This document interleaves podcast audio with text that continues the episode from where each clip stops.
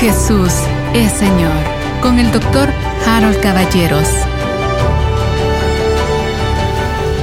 Queridos hermanos, bienvenidos una vez más a esta serie sobre cómo ser o cómo aprender a ser guiados por el Espíritu Santo. Que la paz de Dios gobierne en su corazón. Fíjese, ayer hablábamos nosotros de que lo primero que hay que, que buscar para ser guiados por el Espíritu Santo es centrarnos en nuestra vida espiritual. Obviamente que esto lleva la palabra de Dios, la oración, la intercesión, la alabanza, la adoración, es decir, buscar el rostro del Señor. Se recuerda ese pasaje maravilloso de Segunda Crónica 7:14. Dice, si se humilla mi pueblo sobre el cual es invocado mi nombre. Esto es, esto es maravilloso. Y si oran, y si buscan mi rostro, y si se apartan de sus malos caminos, es que está clarísimo cómo podemos ir avanzando para entrar en esa presencia del Espíritu Santo, en la presencia de Dios, en, a ver, se suele decir así, ¿no? En el Espíritu, para estar, vivir, ser en el Espíritu. Entonces, ese es el primer punto para realmente buscar el escuchar al Espíritu Santo y el ser guiados por Él. Ahora, hay otros métodos. Por ejemplo, está el echar suertes. En el Antiguo Testamento, el echar suertes es evidentemente enseñado por Dios y ellos lo practicaban y echaban suertes.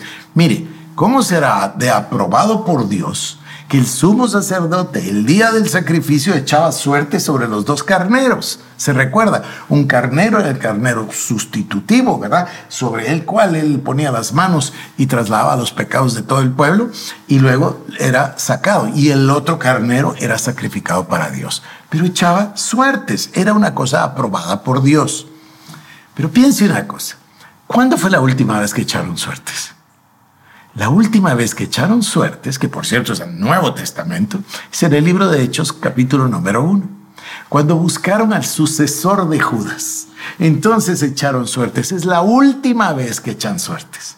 ¿Y qué pasa acto seguido? En el capítulo número dos del libro de Hechos de los Apóstoles, ¿qué es lo que usted ve? Que vino el Espíritu Santo. Y a partir de ahí ya no volvieron a echar suertes. A partir de ahí era el Espíritu Santo el que los guiaba frases maravillosas de Pablo, como aquella que dice, le pareció bien al Espíritu Santo y a nosotros. Es que es maravilloso, estaban en una conexión, en una comunicación íntima, como usted puede lograrlo. Mire, yo he vivido tiempos, todos vivimos tiempos así, de una gloria inmensa y también a veces tenemos unos valles, pero cuando estamos ahí en el pico, en el monte, estamos en una comunión, en una comunicación. A ver, íntima, cercanísima con Dios y escuchamos. Y en ese momento escuchamos todas las palabras que el Señor nos da y las escuchamos inmediatamente. Doblamos nuestra cerviz y practicamos la obediencia. ¿Y qué es lo que logramos? Entrar a la perfecta voluntad de Dios. Usted no quiere vivir en otra parte, créame. Usted quiere vivir en la perfecta voluntad de Dios. A ver otro ejemplo. Ya le hablé de el seguir a los profetas, no es lo que dice Romanos 8:14. Romanos 8:14 dice todos los que son guiados por el Espíritu. Luego, ya le hablé de echar suertes. A ver, hablemos de Gedeón. Este es un caso maravilloso. Dice así, voy a ir al libro de jueces en el capítulo número 6. Creo que no puedo leer toda la historia, pero voy a tratar. Los hijos de Israel hicieron lo malo ante los ojos del Señor, y él los entregó en mano de Madián por siete años. Y los de Madián prevalecieron contra Israel. Y los hijos de Israel, por causa de los madianitas, se tuvieron que hacer cuevas en los montes y cavernas y lugares fortificados. Pues sucedía que cuando Israel había sembrado, subían los madianitas y amalecitas y los hijos del oriente, subían y los atacaban y acampando contra ellos destruían los frutos de la tierra hasta llegar a Gaza.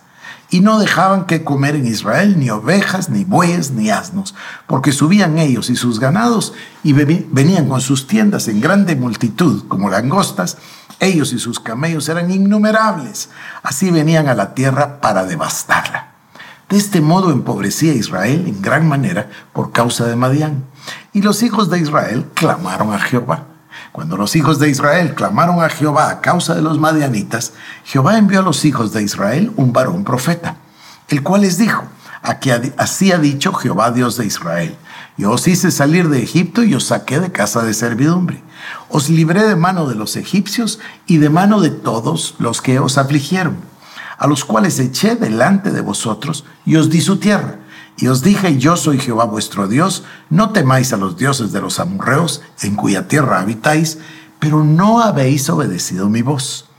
Y vino el ángel de Jehová y se sentó debajo de la encina que está en Ofra, la cual era de Joás Abieserita y el hijo de Joás, que se llamaba Gedeón, estaba sacudiendo el trigo en el lagar para esconderlo de los madianitas.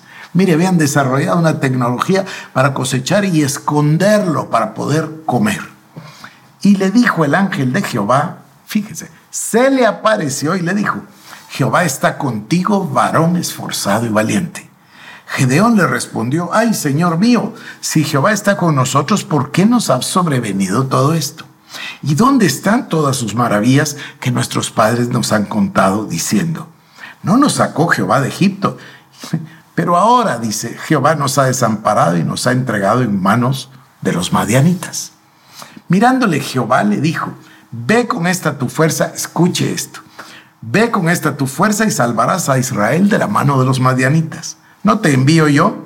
Entonces le respondió, ay Señor mío, ¿con qué salvaré yo a Israel? He aquí que mi familia es pobre en Manasés y yo el menor en la casa de mi padre.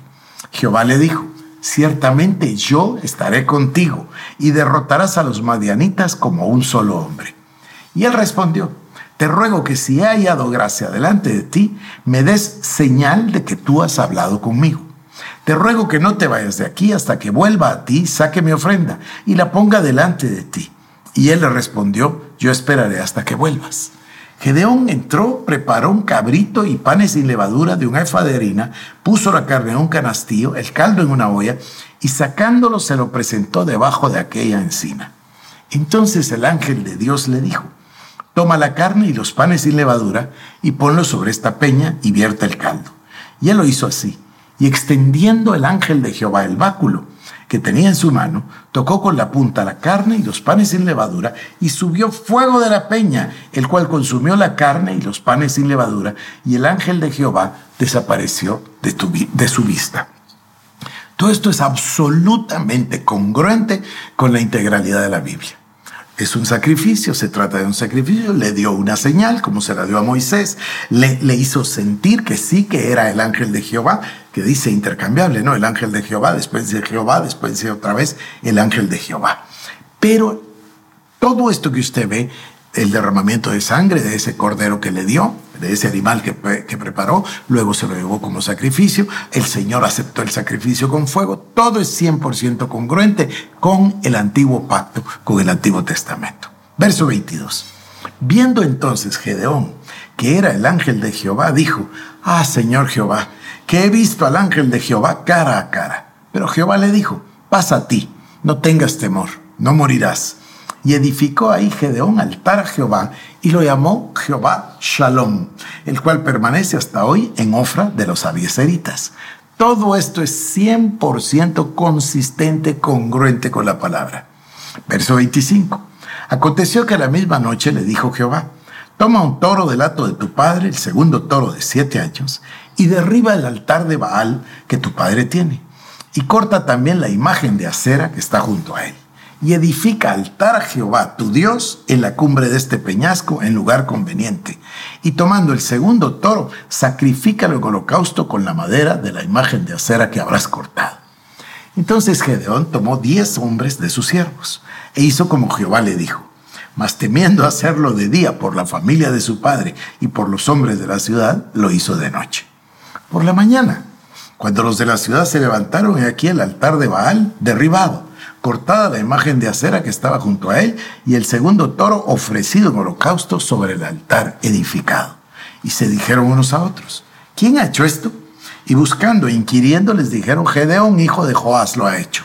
Entonces los hombres de la ciudad dijeron a Joás, saca a tu hijo para que muera porque ha derribado el altar de Baal y ha cortado la imagen de acera que estaba junto a él. Y Joás respondió a todos los que estaban con él, ¿contenderéis vosotros por Baal? ¿Defenderéis su causa? Cualquiera que contienda por él, que muera esta mañana. Si es un Dios, contienda por sí mismo con el que derribó su altar. Aquel día, Gedeón fue llamado Jerobal, Esto es, contienda Baal contra él por cuanto derribó su altar. Pero todos los madianitas y los amalecitas y los del oriente se juntaron a una y pasando acamparon en el valle de Jezreel.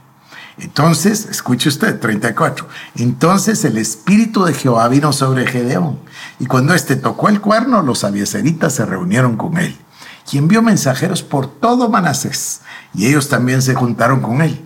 Asimismo envió mensajeros a Aser, a Zabulón y a Neftalí, los cuales salieron a encontrarle. Mire, hasta aquí todo es un relato extraordinario, sobrenatural, maravilloso. Dios se presenta y llama a una persona llama a un hombre. Cuando el Espíritu de Dios viene sobre él, este hombre es transformado y cumple la palabra de Dios. Yo no pretendo de ninguna manera minimizar el, el personaje de Gedeón. No, yo solo quiero sacar de acá una enseñanza para usted. Verso 36. Después de todo esto que había pasado, Gedeón dijo a Dios, si has de salvar a Israel por mi mano, como has dicho, he aquí que yo pondré un vellón de lana en la era y si el rocío estuviera en el vellón solamente, quedando seca toda la otra tierra, entonces entenderé que salvarás a Israel por mi mano, como lo has dicho. Bueno, yo no tengo ninguna intención de minimizar a Gedeón, solo de hablar de algunos de nosotros. Dios nos dice algo. Y sin embargo venimos, Señor, ¿me podrías dar una seña de que es cierto lo que dijiste? ¿Cómo se le ocurre? Pero ¿cómo se le ocurre? Si Dios lo dijo, es así. Por sus llagas fuimos nosotros curados. Punto, ya lo dijo Dios. No se me ocurriría a mí decirle, Señor, mira, si, si me vas a sanar, porque la palabra dice que me vas a sanar, dame una señal. No se me ocurriría. Sin embargo, mucha gente lo hace. No está mal que lo haga Gedeón en el Antiguo Testamento, pero está muy mal que lo hagamos nosotros, porque el método de Dios es que seamos guiados por su Espíritu. A ver, sigo. Y aconteció que cuando se levantó de mañana exprimió el vellón y sacó de él el rocío, un tazón lleno de agua. Mas Gedeón dijo a Dios, no se encienda tu ira contra mí, si aún hablaré esta vez, solamente probaré ahora otra vez con el vellón. Te ruego que solamente el vellón quede seco y el rocío sobre la tierra.